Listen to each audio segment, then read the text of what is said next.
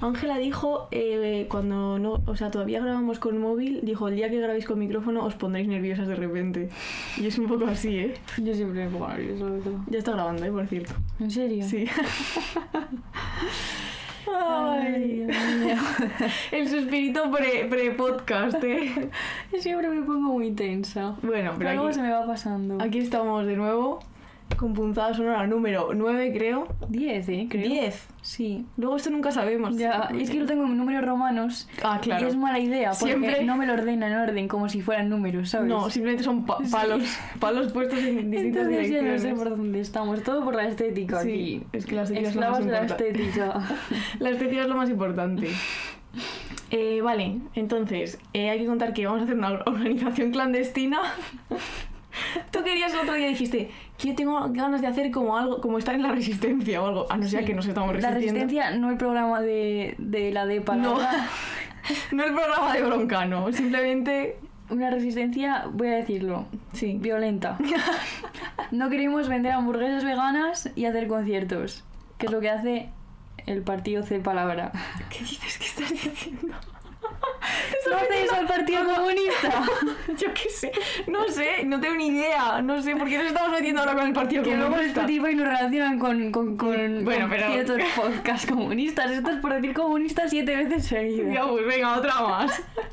Bueno, que queremos hacer una organización Y nos quiere quemar, Violenta. creo que quiere quemar contenedores. Sí, hacer cosas violentas. Entonces, clandestina ya. No va a ser. Pero como tampoco lo vamos a hacer ahora, cuando ya lo hagamos esta gente, ya se le ha olvidado que hemos dicho esto aquí. Claro. A no ser que el, el CNI Estoy escuchando. escuche puntadas sonoras, lo cual recomiendo desde Sí, aquí. sí, sí, sí, sí. Porque aquí hay mucha información Claro. interesante.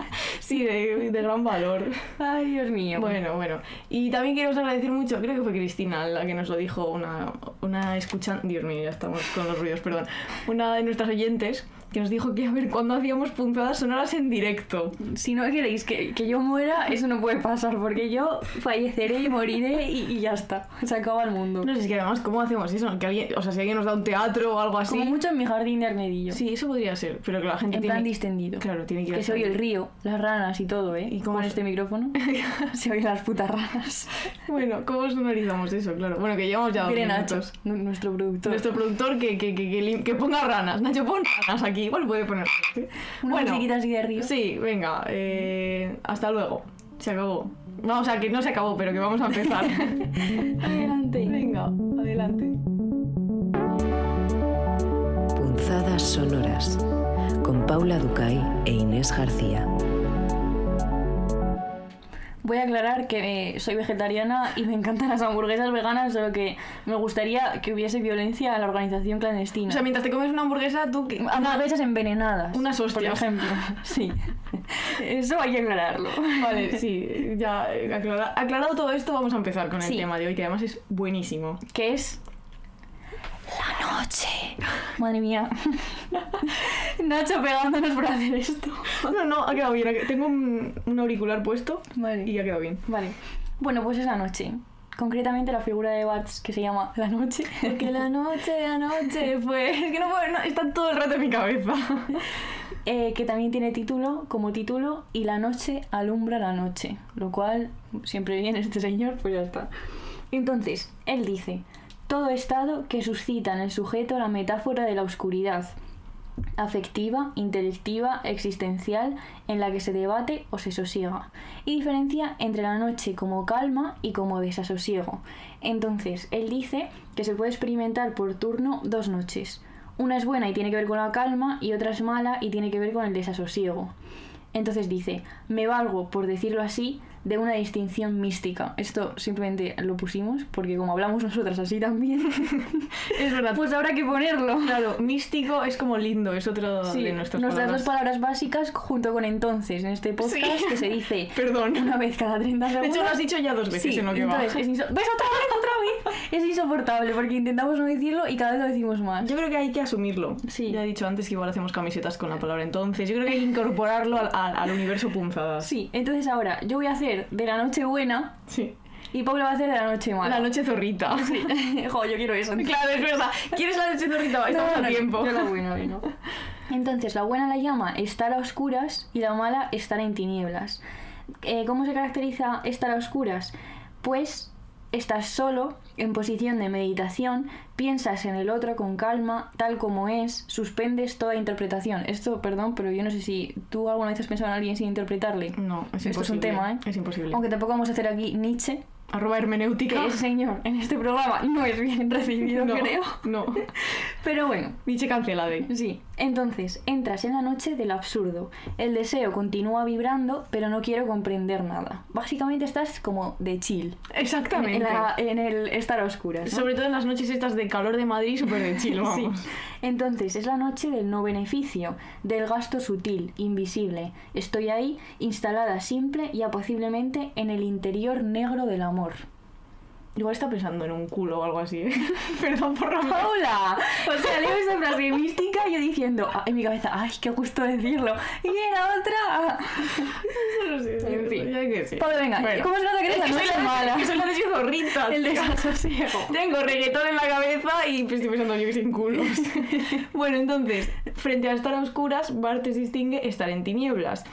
¿Qué pasa cuando estás en tinieblas? Pues que te ciega tu apego a las cosas y el desorden que ese apego provoca. Dice Bartz, estoy en la oscuridad misma de mi deseo, no sé lo que quiero, el propio bien me resulta un mal. Y estás lleno de resonancias viviendo golpe a golpe. Y luego no había una frase mística de Perec que Sí, lo de en especies de espacios, que vivir es básicamente ir de un espacio a otro intentando no golpearte. Toma, yo no me acordaba, pero tú sí. Bien, Es que, ese cerebro bueno. bicéfalo. Entonces, es curioso que estos fragmentos, bueno, como ya sabéis, en fragmentos de un discurso amoroso al lateral aparece las personas de las cuales Barthes ha sacado eh, los cachitos, y esto es de Juan de la Cruz. Ese señor... Le el san porque te has oído el coño. Lo he quitado apuesta un poco, ¿eh? Como a Juana, que nunca digo Sor Juana No, Inés, no, digo Juana. la Juana. La Juana, la mi Juana. panita. Entonces, es interesante pensar la noche desde el plano místico, según Santa Teresa, San Juan de la Cruz y otros místicos de Oriente y Occidente, ¿no?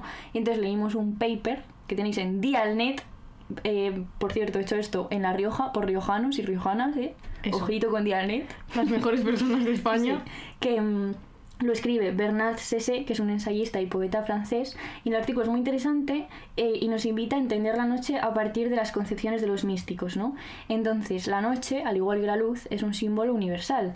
De hecho, vemos que hay coincidencias de uso y sentido en la palabra noche, en las experiencias espirituales, cuya meta es la fusión con la de palabra, que es Dios, que ha quitado. En el punto de las auroras, ese señor, pues tampoco es recibido. O sea, ni pincha ni corta, la Sí, verdad. o sea, bueno, yo qué sé, pues ya está. A otra cosa. Si algún día se pasa, pero mientras no se pase.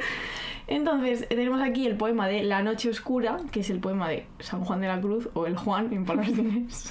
Y la estrofa central del poema celebra la noche del amor. Voy a leer el poema. Es un poema que es difícil de leer así sin que suene un poco cómico. Léelo con ritmo de reggaetón. no puedo. Si Nacho puede poner reggaetón por detrás, igual esto... Oh, y eso estaría como la. ¿Cómo se llama? Lo de las, las sinergias. ¿Las qué? Las, la- las cosas de los modernos que hacen como. Ah, claro, pues como ¿Sabes? poesía de mística Sí. con un poquito de reggaetón, vale, vale. Pues ya que sí puede que lo haga. Vale, voy. Oh noche que guiaste, oh noche amable más que la alborada, oh noche que juntaste amado con amada, amada en el amado transformada. Muy bien. ¿eh? Bien, y el mejor todavía. Entonces, obviamente, este poema lo que canta es el encuentro nocturno y la unión de los amantes, la amada y el amado. Luego tenemos otro paper, aquí hoy hay muchos papers, de Iris Irimia Núñez, que escribe de la intersección entre Lorca y San Juan de la Cruz en los sonetos del amor oscuro. O sea que analiza la influencia de la poesía de San Juan de la Cruz sobre una de las composiciones más enigmáticas de Lorca, que es Sonetos del amor oscuro. Que estos aparecieron el 17 de marzo de 1984 en el ABC, eh, porque la familia de Lorca pues autorizó una edición completa y fueron escritos durante 1935 y principios del 36. Debían formar parte de un libro que el autor no pudo terminar. ¿Por qué? Porque le fusilaron, le fusilaron los putos branquistas, cuyo título sería Jardín de los Sonetos. Aquí siempre los jardines nos, nos gustan. Esto sí, Dios no, pero los jardines, mira. Siempre presente. Sí. Entonces, en estos 11 poemas se pueden escuchar diversas voces, pero este artículo se centra en la de San Juan de la Cruz.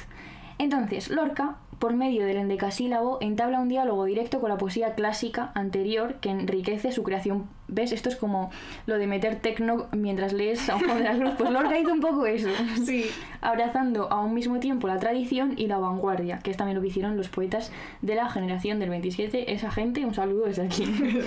sí, un besito. Entonces, el amor oscuro eh, hace que la oscuridad tiña pues todos estos poemas, ¿no? Claro, y entonces hay varias interpretaciones de los poemas. Una de las más extendidas es que es la del amor oscuro como amor homosexual, que obviamente pues era secreto debido a la situación política de la época. Pero Vicente Aleixandre afirmó que esta no debería ser la única interpretación porque los sonetos hablan realmente, y dice él, del amor de la difícil pasión, de la pasión maltrecha, de la pasión oscura y dolorosa, no correspondida, sabemos mucho de eso.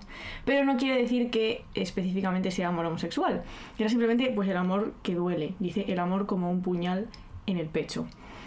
Y también habla de que eh, el tema del amor en García Lorca en estos versos pues fusiona un montón de conceptos, ¿no? Erotismo, vorágine, gozo, dolor de la carne, destrozo, ruina, muerte, oscuridad, que es un poco de lo que va este podcast. Y todo ello busca la unión absoluta con el amado, igual que San Juan de la Cruz buscaría la unión absoluta con la de palabra. Acá, Dios. Y ahora estoy nerviosa. Por esto. Por Ángela. Es que claro, es que esto es una maravilla, ¿eh? Hoy va a hablar en este lindo lugar Sí, la persona más linda de España, pues sí. que es Ángela Que es, pues Mi prima tercera que es tu mejor amiga y también amiga. Que esto podría decir como los, los, como los académicos Sí, los congresos que empiezan. Bueno, aquí tenemos al mayor experto en GL de Europa, pero sobre todo amigo. Es, es compañero, pero también amigo. A Sí. pesar de que compartimos despacho y compartimos sí. pasillo. ¿Sabes quién se está riendo mucho en estos momentos? Edu.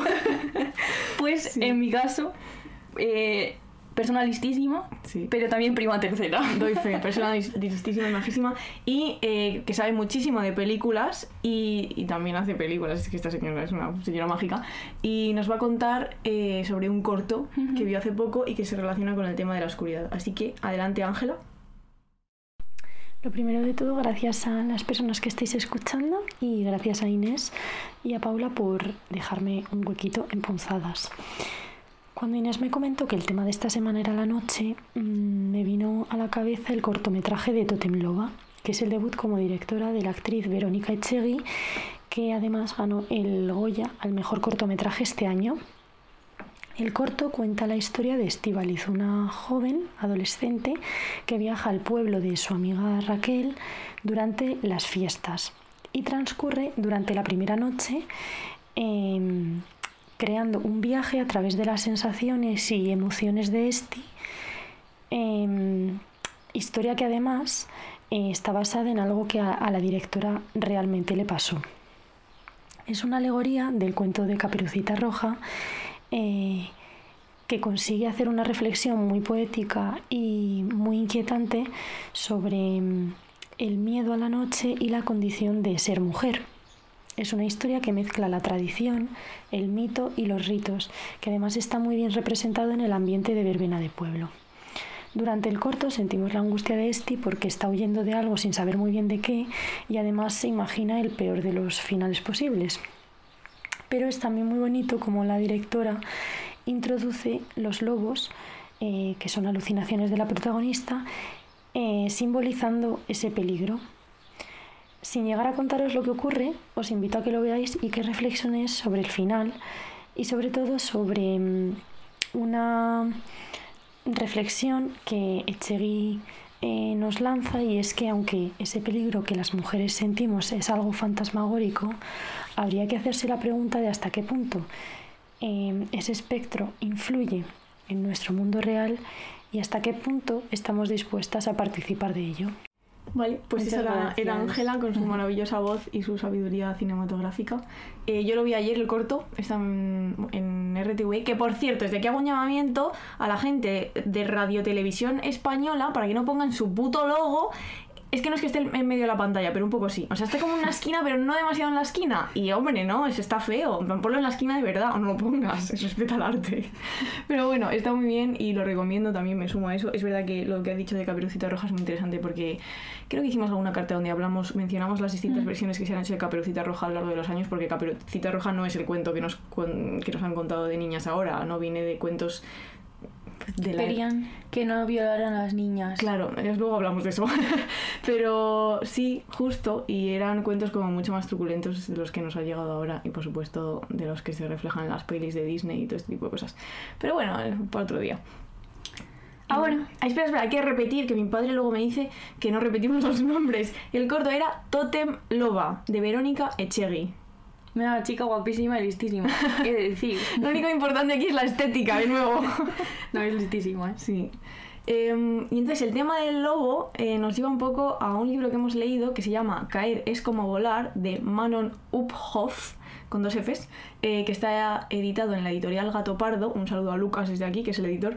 Eh, y eh, Caer es como volar es- son unas memorias de la autora donde ella cuenta su infancia y la relación entre ella, sus hermanas, su padre y su madre y sobre todo su padre que violaba a las niñas de la familia por las noches durante años. Eh, y lo más curioso del libro es cómo están narrados estos episodios que sucedían de noche porque podemos ver un poco las costuras de los relatos que la Manon niña se contaba a sí misma para un poco intentar justificar o tratar de comprender lo que estaba sucediendo. Y ella llega a decir, que esto es fuerte leerlo, que se sentía privilegiada. Y esto lo estuvimos hablando Inés y yo el otro día, que hablando, pensando un poco también en la peli Spotlight, que a mí es una peli que me, encanta, la he visto como siete veces, eh, de cómo las víctimas de abusos infantiles, al no ser conscientes de lo que está, está pasando y no verlo como algo mal, porque son niños, se sienten especiales, claro. En, el, en, en Spotlight hablaban un poco de que el cura me ha elegido y por tanto es como si Dios me hubiese elegido. Y Uphoff en el libro lo que hace es hablar de cómo ella se sentía especial. Eh, Ahora decimos Sí, más de hecho, los, los abusadores utilizan esa baza, Mm, la de hacerte sentir especial. Claro, es, es fascinante. Entonces ahora hay que ponerse serios en Sí, este momento. Sí. ¿En qué momento, Paula, Serios, pero se ríe. una persona, concretamente de, no voy a decir una palabra, voy a decir Vox, Sí. puto asco esa gente, Sí. también lo digo, puede pensar que enseñar a un niño o a una niña Mm, qué es el abuso y cómo, cómo pedir ayuda si ven que están siendo abusados mm. Y hablar de estos temas puede ser malo. ¿En alguna cabeza de verdad cabe que esto pueda ser malo? Esta gente está enferma y a la vez es como muy lista, no lo sé. Desgraciados de los cojones. Sí.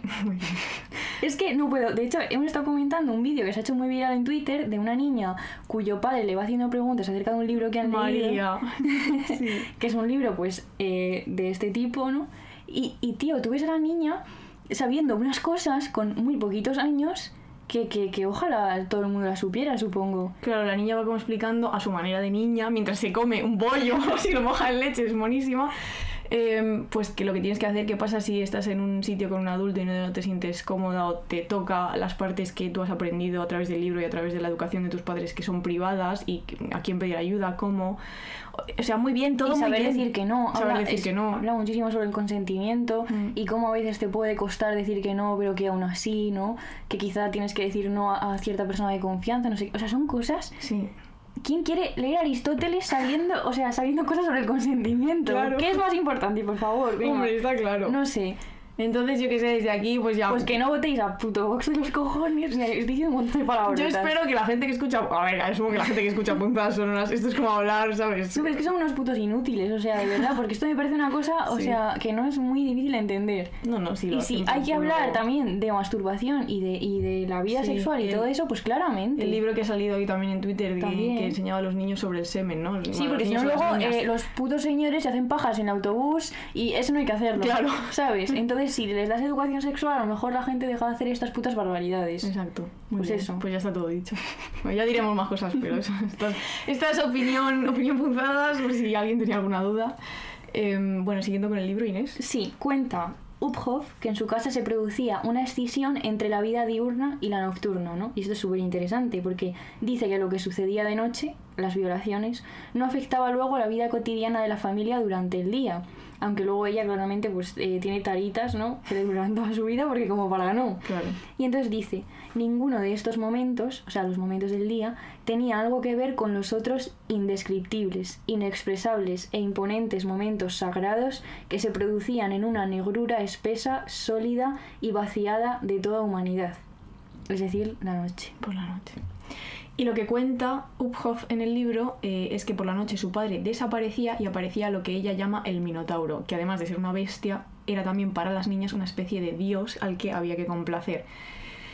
Y dice, es que dice, Vuestro mundo infantil fue miserable y triste, el mío grandioso. Con un solo brazo yo sacaba a los planetas de su órbita y en mis más profundas entrañas se vaciaba el poderoso Dios que me servía humildemente. Es que... Es acojonante leer esto. Es que tú fíjate, lo que es que no me extraña que un niño, es que cuántos años tenía ya, cuatro o cinco. Pues desde los sí, desde ahí hasta Desde- los 11, ah, o sí, sea, sí, además muchos años. o sea, Sí. sí, lo que tienes que hacer para no morirte, supongo, Mm. porque bueno, sí, este señor está muerto, me alegro muchísimo. sí, está muerto. Así que que no descanse en paz, No. que le atormenten Pues lo que sea. cosas malas. Y ahora, para seguir hablando de la noche, vamos a hablar de un artículo súper interesante de una chica que se llama Sara Ortiz Escalante, que se llama El lado nocturno de la vida cotidiana, un análisis feminista de la planificación urbana nocturna. Quiere decir que mm, leí que este artículo es como el marco teórico en el que ella iba a hacer la tesis doctoral, con lo cual no sé si ya habrá tendrá hecha esa tesis, pues ojalá, Pues un abrazo. la leeremos Sí. porque tiene una pinta. Entonces, Sara explica en el artículo que el urbanismo suele obviar la diversidad de realidades que coexisten en una misma sociedad y la manera en la que están estructuradas nuestras ciudades puede reproducir las desigualdades que existen. Que esto nos recuerda al señor Re- bueno, ahora no sé decir su nombre.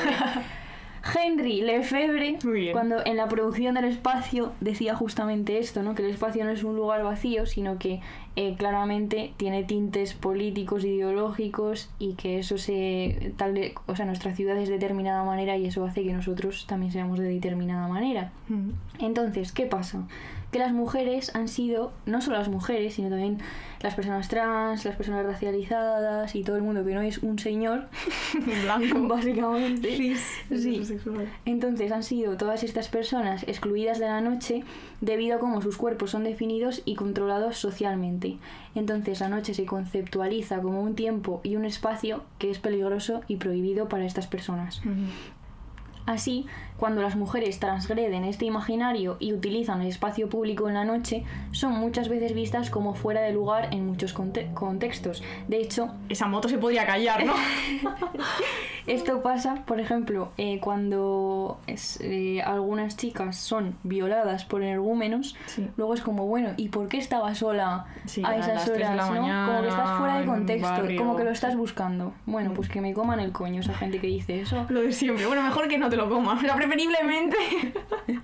sí, sí, sí, sí, total. Em, lo que dice entonces eh, Sara es que es necesario incluir una perspectiva de género cuando se planifica la ciudad de noche.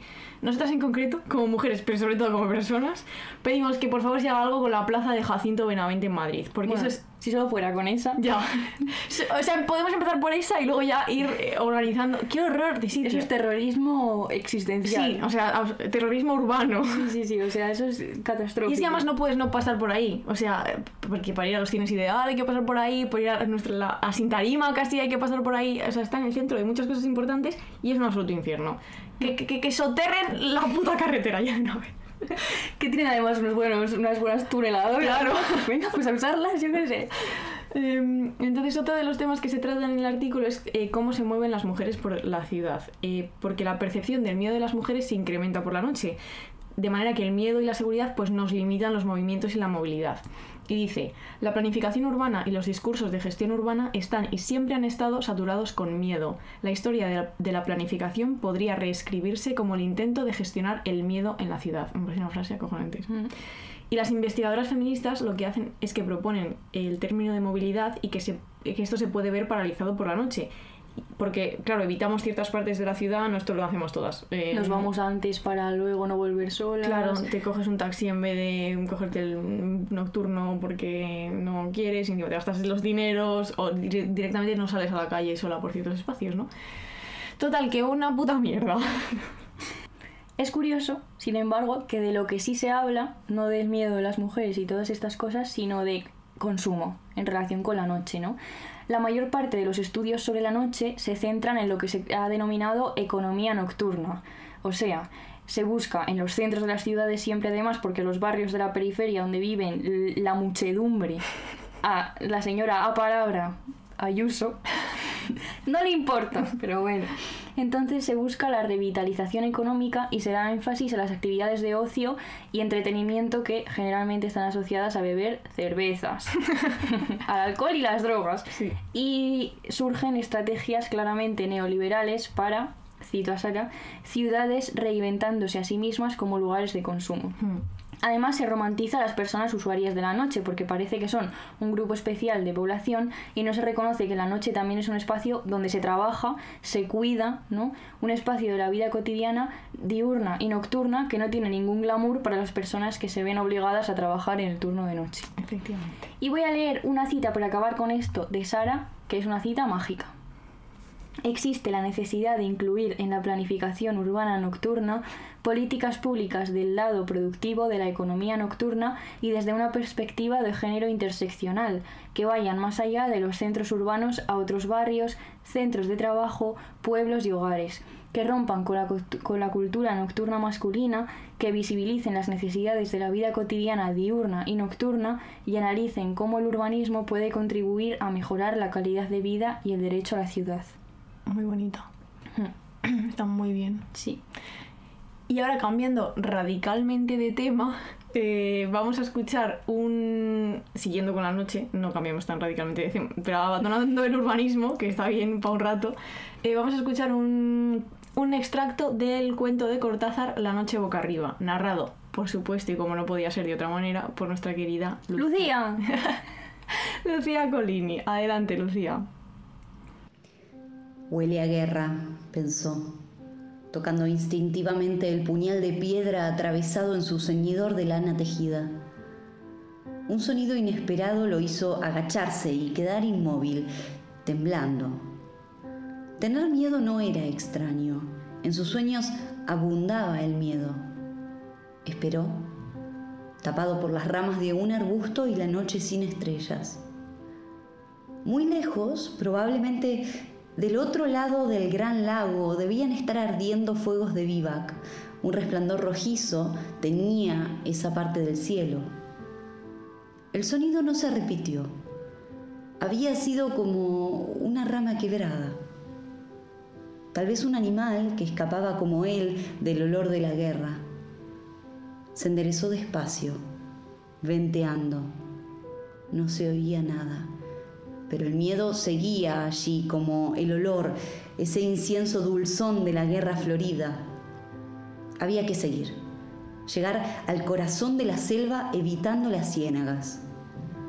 A tientas, agachándose a cada instante para tocar el suelo más duro de la calzada, dio algunos pasos. Hubiera querido echar a correr, pero los tembladerales palpitaban a su lado. En el sendero en tinieblas buscó el rumbo.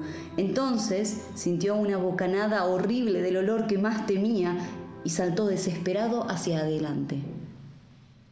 Muchas gracias, Lucía. Es que siempre tan siempre lee tan bien. Bueno, para algo es actriz, ¿no? Supongo. Su, su puto trabajo. Eh, bueno, y todo el mundo leerá Cortázar, supongo. No tenemos nada más que decir sobre este tema. Siempre.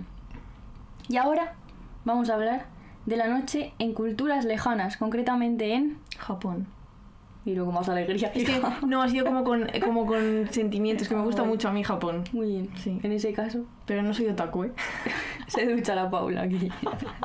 Ahora, o- ofen- 30% de los oyentes ofendidos. Que no, que sí, que, que los otakus arriba, si fuimos a. Punzadas sonoras Eso tampoco- con Paula Ducay e Inés García. Claramente, o sea, bueno. Pero ¿Nos bueno. gusta Roju? Sí. Sí, Está bien. sí. Lo recomendamos desde aquí. Y lo pasamos muy bien en su concierto. ¿Sabes que he visto en el metro a una mujer leyendo manga en el móvil? Nunca había visto a nadie hacer esto. Y era, eh, tenía que pasar como las viñetas, claro, no le daba, como tú con el guion ahora. En plan, tenía que ir como navegando por la viñeta. Era un poco trospido, no sé, pero bueno, que... Trospido. como dice Edu, trospido.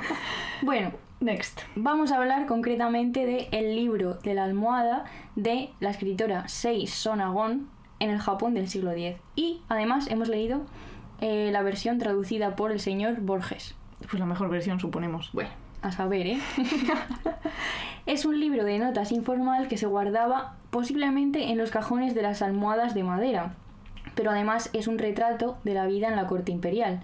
El libro original está formado no solo por enumeraciones, esto es muy gracioso porque enumera insectos, plantas, temas poéticos, sino también anécdotas, anotaciones diarias, eh, y también habla pues de la vida cortesana, de sus costumbres, de sus intrigas y de su crueldad, porque la gente rica, crueldad. Y entonces la traducción literal del título sería Notas de almohada. Los hombres y las mujeres las escribían cuando se retiraban por las noches a sus cuartos y como ha dicho Inés, lo que hacían es anotar las impresiones que habían vivido o observado durante el día. Y esta forma de literatura parece ser autóctona de Japón y se conserva hasta hoy en día como escritos ocasionales.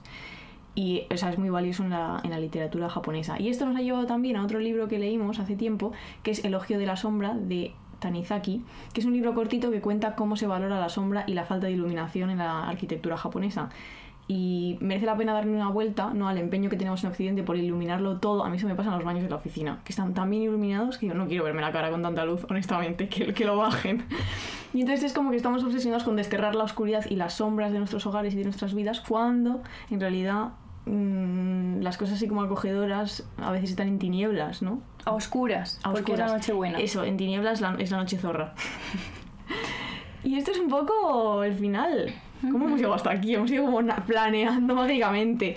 Em, ¿Qué estamos viendo y leyendo? Pues mira, yo estoy como en un páramo de mi personalidad seriéfila que no, encuent- no es que no encuentre, porque siempre hay, pero estoy, el otro día me puse a ver Girls otra vez. Eh, por tercera vez. Y es que madre mía, solo llevo tres capítulos, pero digo, es que qué buena es. Me río mucho, no sé, no... Hacía tiempo que no la veía y ando con eso. La verdad no estoy viendo nada más. Pues yo estoy viendo Intimidad, Mm. que está en Netflix y que justamente sale Verónica Echegui, la chica directora del, del Del corto corto. que ha recomendado Ángela. Mm. Y la verdad que... eh, bien, ¿Sí? sí, está bien. Además justamente habla de cómo... Bueno, habla de, mm, de las consecuencias, ¿no? De cuando se hacen públicos vídeos que se han hecho en un ámbito privado, es decir, cuando los hombres difunden vídeos de sus exnovias Sí. y las consecuencias que esto tiene, que son todas catastróficas y que esto además es un delito. A Sí. la cárcel esa gente. Pues sí, pues sí. Y pues está muy bien que se hable de este tema, porque la gente tiene que saber que es un delito. Que es un dedito, está mal. Eh, y leyendo, ya, perdón, me he chiscado los dedos y se va a oír. hay gente que le gusta esto y gente que le horroriza. Eh, ¿Y qué estamos leyendo? Es que, bueno, yo a Catherine Mansfield como una loca y eh, los relatos de Julia Viejo, porque Mm. mañana medio presentamos su libro, aunque ya está presentado porque salió hace meses, pero tenemos un club de lectura con ella en la librería de Alta Marea que está cerquita del Matadero en Madrid. Si buscáis libros por esa zona, está muy bien la librería y mañana lo tenemos y andamos leyendo el libro. ¿Qué más? Bueno, esta- hemos leído Caer es como volar, justamente Eso. el libro del que hemos hablado. Y bueno, pues ya estaría, pues, yo, lo sé, no pues me acuerdo. pues yo qué sé, pues es que, pues, pues chicos, pues muchas cosas sueltas de aquí. Ahora me estoy girando y se dirá que me estoy girando, pero estoy viendo, estoy mirando para mi estantería. Como está todo aquí. Eh, lo que estamos haciendo es comprar libros como unas locas absolutas y luego no hay tiempo. Hmm. Em, Pero bueno, pero habrá tiempo en porque verano. en verano.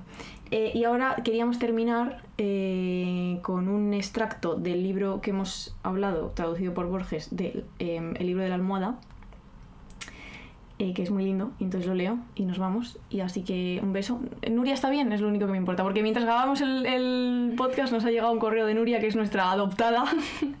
no lo he leído. no lo has leído. Porque estamos ya a punto de grabar. Vale, bueno, Nuria, que nos ha llegado tu correo y lo leemos ahora. Eh, entonces leo, ¿vale? Poco después del vigésimo día del noveno mes, emprendí una peregrinación al templo de Hase y pasé la noche en una habitación sencilla. Estaba agotada y me quedé dormida en el acto. Cuando me desperté, bien entrada la noche, la luz de la luna llenaba la habitación e iluminaba la ropa de cama de todas las personas en el cuarto. Su claro y blanco brillo me conmovió. Es en tales momentos que la gente escribe poemas.